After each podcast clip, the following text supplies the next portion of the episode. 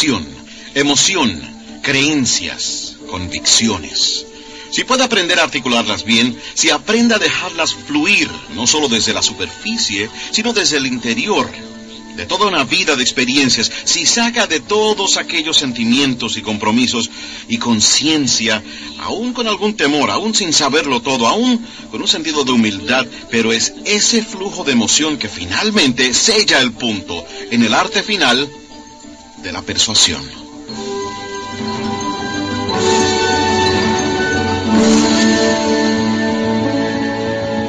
Vamos a participar en un excitante tema llamado el arte de la persuasión.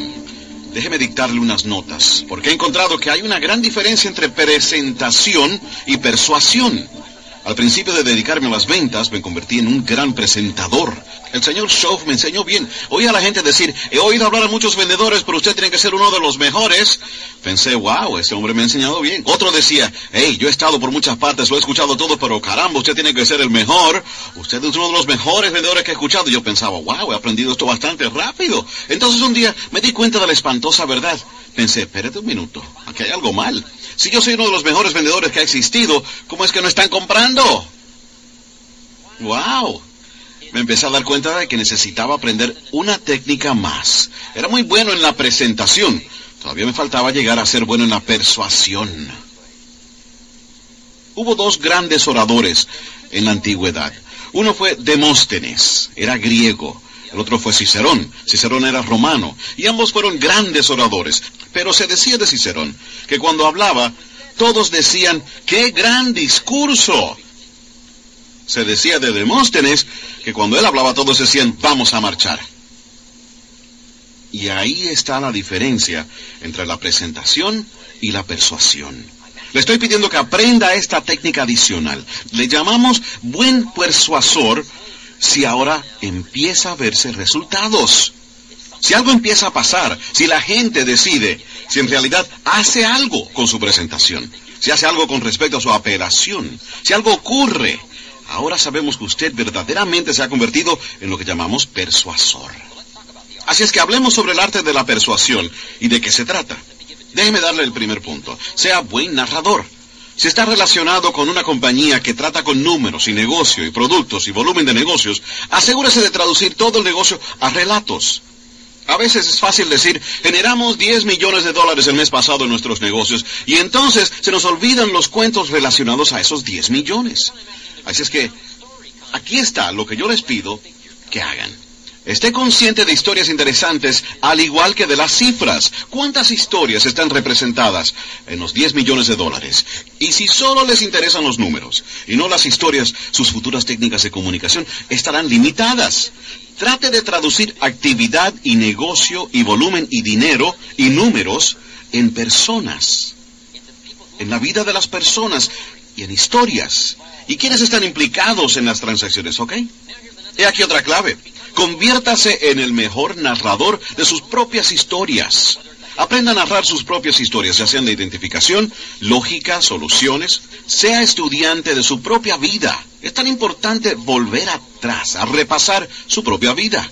Es bueno repasar al final del día sus experiencias del día. Tómese unos minutos al final del día y repase el día entero. A esto le llamamos aprender a reflexionar. Una de las claves para hacer el pasado más valioso, para invertirlo en el futuro, es aprender a reflexionar. Déjeme darle algunas de las mejores horas para reflexionar. Una es al final del día. ¿A quién vio? ¿A quién conoció? ¿Con quién habló? ¿Qué pasó? ¿Por qué ellos dijeron lo que dijeron? Porque usted dijo lo que dijo. Le llamamos volver a rodar las cintas. Y si se toma unos minutos al final del día y escucha de nuevo las cintas del día, ese día tomará un lugar más importante en su futuro de valores. Le podrá sacar provecho a ese día. Pero si pasa despreocupadamente por el día y si despreocupadamente pierde la oportunidad de fijar ese día en su estado consciente, naturalmente en algún momento futuro, cuando hubiera podido sacarle provecho de esa experiencia, no estará disponible. He aquí cómo fijar su pasado y convertirlo más bien en un valor. Número dos, tómese unas pocas horas al final de la semana para repasar una semana. Una semana es un buen trozo de tiempo, las vistas y los sonidos y los colores, y la gente y las decisiones y las equivocaciones y los errores y los éxitos. Solo vuelva atrás y repase esa semana y deje que la semana tenga un lugar más poderoso en su conciencia. Medio día al final del mes. Un mes es verdaderamente un buen trozo de tiempo. No dejaríamos que a una compañía no se le echara una ojeada, por lo menos en 30 días. No puede ser despreocupado sobre echar una ojeada. Alguien dijo, bueno, ustedes dejan pasar varios años y entonces le echaremos una ojeada a la compañía. No, no se puede esperar varios años. Eso sería demasiado tarde. Podrían estar tan descarrillados.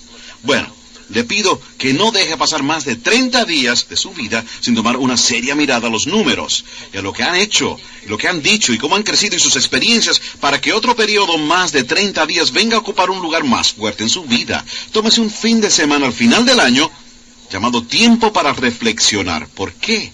Para ser más valioso el pasado. Si lo trata así, las experiencias se pueden convertir en géneros, dinero en circulación, monedas. Ahora bien, ¿por qué tratar de hacer el pasado más valioso? Aquí está la respuesta sencilla, para invertirlo en el futuro.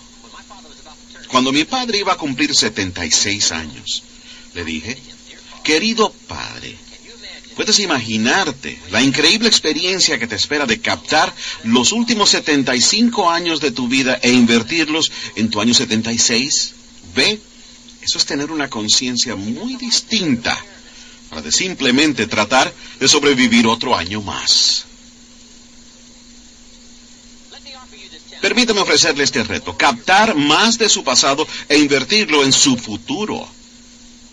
Parte de esto es estudiar su propia historia, porque su propia historia puede ser tan poderosa en identificar y ofrecer respuestas y soluciones. Si se toma un tiempo, ¿quién sabe lo que pueda descubrir de aquello sobre lo cual no ha hablado en largo tiempo? Si escarbara un poco más atrás, ¿quién sabe qué historias y experiencias adicionales pueda volver a despertar para que cuando llegue la oportunidad pueda aprovechar esa experiencia e invertirla en esa conversación? ¿Y quién sabe a quién pueda conmover? Y sin ella puede ser un contacto que no hubiera hecho y una meta que no puede alcanzar. Historias, sus propias historias, las historias de otros. Qué gran forma de ilustrar hechos e ideas y filosofías, usar las historias de la vida. Porque esa es la verdadera sustancia de la vida, las historias de la vida. Bien, he aquí el número dos del arte de la persuasión, hechos precisos. Hechos precisos. A eso le decimos tratando con la verdad. La precisión es muy importante y esta es la razón. Establece credibilidad. La credibilidad empieza a debilitarse si juegan con los hechos, la verdad, los números correctos.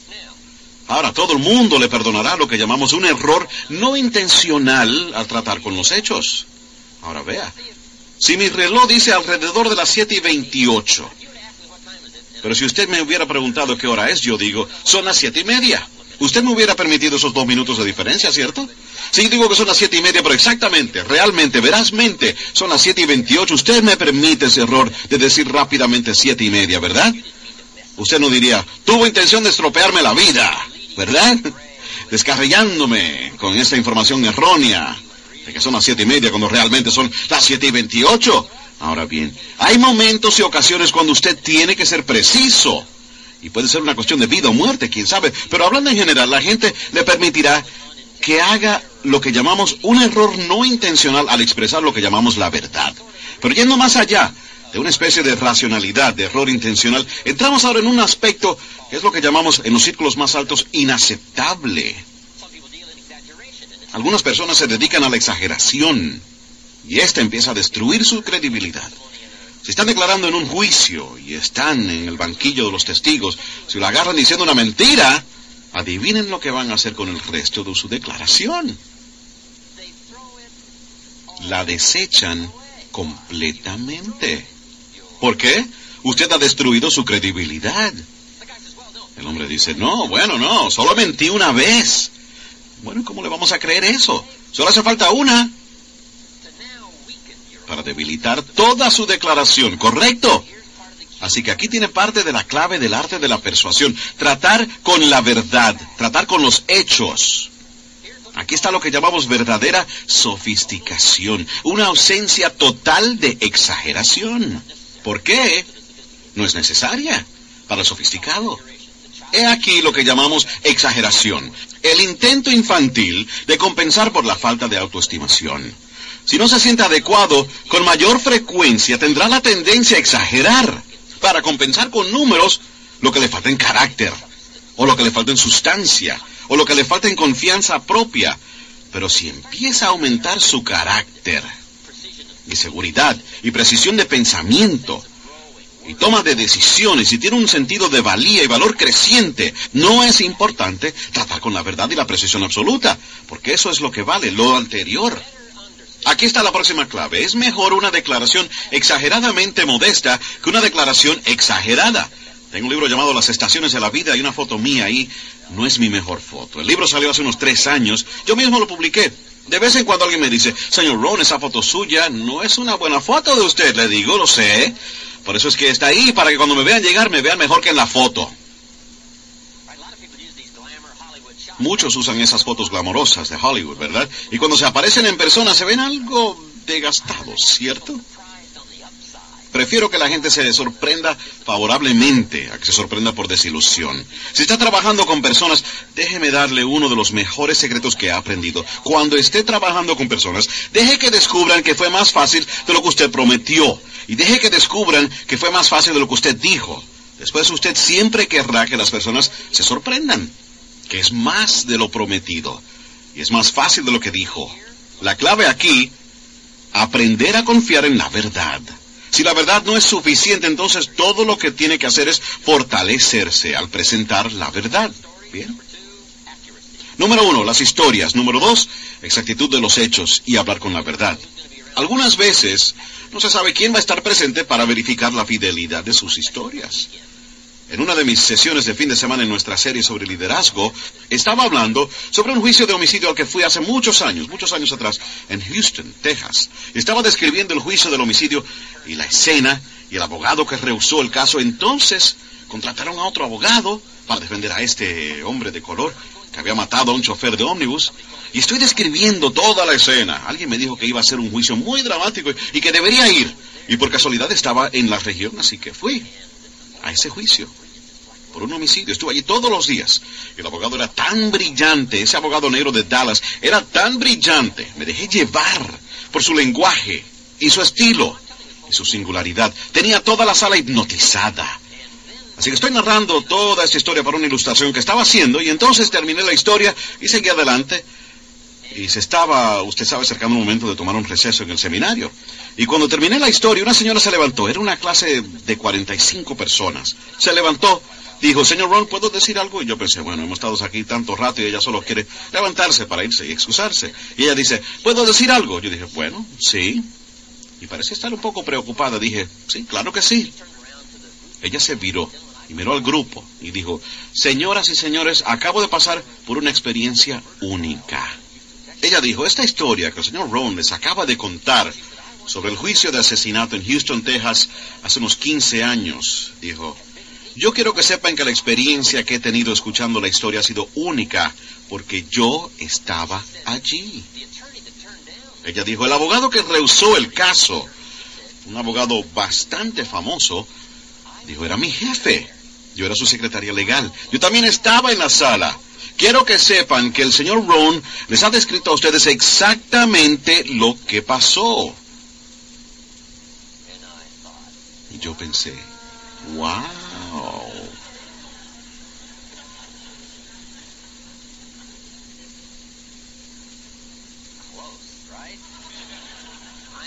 Dios cerca, ¿verdad? Le pido verdad. Narre historias fieles. Trate con la verdad, porque uno nunca sabe, 15 años más tarde, quién va a estar sentado entre el público, ¿ok? Pero aprenda a confiar en la verdad. No hay nada más poderoso que la verdad. Tengo una vieja cita para ustedes. Tengo una cita antigua para ustedes. Aquí está. La verdad los liberará. Eso es lo que lo liberará. La verdad. Mucha gente trata en afirmaciones, pero yo le diré lo que es lo que lo va a liberar. La verdad. Lo mejor que pueden afirmar es la verdad. Si no tiene dinero, lo mejor es decir no tengo dinero. Eso es lo que se pone en la puerta del refrigerador. Es la verdad lo que lo liberará. Cuando se esté afeitando por la mañana, caballero, si no tiene dinero, simplemente ponga eso allí. No tengo dinero. No hay nada mejor para liberarlo que los imponentes hechos, la verdad. Así es que trate con la verdad. La afirmación sin disciplina lleva a la decepción. Y la disciplina y la precisión de conocer su situación Usted dice que mucho es algo negativo. Tiene que tratar algo con la negatividad. Si su corazón padece algo relativamente malo y parece que va a necesitar una operación grande, ¿cuántas radiografías quisiera usted que le hicieran para averiguar lo que tiene mal? Alguien dice, oh, solamente tomen una y veamos si lo encuentran. Usted dice, no, no mi corazón. ¿Cuántas radiografías quiere que le tomen? Es un tema algo negativo tomar radiografías. ¿Cuántas? Todas las que necesiten para encontrar en toda su extensión los hechos conocidos como el problema negativo. Así es que lo mejor es decir la verdad. Ahora podemos tratar con la verdad. Ahora podemos tratar con el problema si lo expresamos fielmente y podemos tomar una radiografía que lo muestre en toda su insidia. Ahora podemos ir detrás de él y podemos efectuar una cura. Ahora podemos comenzar el tratamiento positivo, pero al principio tiene que conocer el problema antes de poder encontrar la respuesta. Así es que tratar con la verdad, tan importante, lo libera.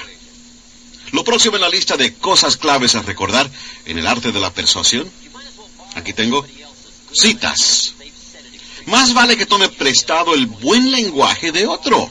Si lo han dicho extremadamente bien y usted lo puede usar para ilustrar su punto, simplemente tómelo prestado. Yo tomo prestado todo el tiempo, todo el material que el señor Schoff me enseñó, yo tomé prestado todo eso. Usted sabe, yo trato lo mejor que puedo de reconocerlo por todo lo que compartió conmigo. Pero tome prestado, tome prestado. Algunas personas lo han dicho tan bien que no vale la pena tratar de pensar en otro modo de decirlo. Citas. Demuestran que ha hecho su tarea, demuestran que está apasionadamente interesado en su tema las citas, las historias. En algunos de los otros seminarios que doy yo uso muchas citas. Estoy hablando de seres humanos que se afectan mutuamente. Y cito la letra de una canción reciente que dice, si no fuera por ti el invierno no traería la primavera. No iría a cantar un pechirrojo. Simplemente no tendría una idea si no fuera por ti. Ahora vea eso. Está tan bien dicho que no podrían mejorarlo mucho. Así que la clave es tomar prestado, tomar prestado todo lo que pueda tomar prestado para apoyar sus argumentos, para expresar su corazón o para expresar su mente y sus sentimientos. Esto es parte del arte de la persuasión, aprender a tomar prestado cosas bien dichas y bien construidas. Winston Churchill dijo, la verdad es incontrovertible, la malicia puede atacarla, la ignorancia puede mofarla, pero al final, allí está. Vea, eso está tan bien dicho que usted puede pasar la noche en vela y no pensar en eso, ¿correcto? Pero no tiene que pasarse la noche en vela y pensar en eso, ¿verdad? Ya lo dijo Churchill. Pero es tan poderoso y es tan breve y es tan preciso y es tan dramático. ¿Qué más le vale a usted tomar prestado el drama que viene del lenguaje? Simplemente con el uso de la cita. Hablo sobre la brevedad de la vida en una de mis otras uh, conferencias. Los Beatles escribieron La vida es tan corta qué letra más poderosa de una de sus canciones. Y para John en las calles de Nueva York fue muy corta. Pero vea, esas son palabras poderosas. Elton John canta, ella vivió su vida como una candela en el viento. ¡Wow! No se puede pensar en una letra mejor para describir lo frágil que es la vida y lo corta que es. Correcto. Esas son palabras originales y la clave es aprender las palabras y tomar prestadas las palabras y tomar prestadas las citas para apoyar sus expresiones, su comunicación, sus conversaciones. Benjamin Disraeli dijo, nada puede resistirse a una voluntad humana que arriesgue su existencia para lograr su propósito. ¡Wow! Eso es poderoso. Llamamos a eso lenguaje intenso. Llamamos a esto trepando la cumbre de las palabras y las oraciones y las frases que tienen un significado increíble, dicho tan brevemente, pero hecho tan poderosamente. Y más vale que tome prestado el poder, y tome prestado la explicación, y tome prestado el efecto de las palabras originales de otro. Solo tome las prestadas e incluyalas en su presentación. Enseguida verá una diferencia dramática. John Kennedy dijo, Winston Churchill tuvo la habilidad en la Segunda Guerra Mundial de tomar el idioma inglés y enviarlo a la batalla y todos fuimos inspirados por sus discursos. Nos unimos por la causa, la tenacidad de persistir las visiones del villano Hitler y su insidiosa, cubriendo con una larga sombra el suelo europeo. Churchill tenía la habilidad de usar el lenguaje para hacernos ver y hacernos pensar, y para agitar la mente y agitar el corazón, y agitar el alma. Yo le digo, las palabras son tan poderosas y piensa en palabras suyas propias que sean poderosas, pero cuando lo necesite, estire la mano y tome prestadas las de alguien que lo haya dicho bien y ofrézcalo a otro para su consideración. Tocar el corazón y tocar el alma y remediar el problema y buscar a alguien para que decida, trate, conmueve, cambie, crezca. Obviamente esta no es una tarea fácil, pero no está supuesta a ser fácil. Está supuesta a costar algo porque así es como se aprecia la promesa del lenguaje, el lenguaje que efectúa la cura, el lenguaje que se estira y afecta. Tiene que pasar por alguna de estas técnicas, aprender el arte. Bueno, aquí tengo otra palabra que a usted tal vez no le parezca muy útil. Se llama oratoria. La oratoria es una forma dramática de decir algo, atraer la atención de alguien, remachar el clavo. Y puede que no tenga gran uso para la oratoria. Yo probablemente uso más la oratoria informalmente que en público. Soy más reservado en la plataforma detrás del podio. Me pongo más dramático en persona. Es simplemente mi estilo. Un poco más conservador en público, un poco más dramático en persona. Pero sí tengo un poco de oratoria. En una de mis conferencias trato sobre el problema de la queja constante. Tengo una lista completa llamada Las enfermedades de la actitud. Y cuando llego a la última, el quejarse. Quiero que esté bien claro y digo, pase cinco minutos quejándose y ha desperdiciado cinco minutos. Y puede haberle dado comienzo a lo que se conoce como cáncer económico de los huesos. Pronto se lo llevarán a un desierto financiero y ahí lo van a dejar asfixiándose en el polvo de su propio pesar. Ahora, a eso es lo que le llamamos un poquito de oratoria, ¿correcto? La oratoria. Solo un estallido, ¿verdad? Ahora, no puede mantener esto durante 30 minutos, ¿verdad? Sería demasiado. Pero cuando la ocasión lo requiera, ahí está la oratoria. Decir algo de una forma más dramática.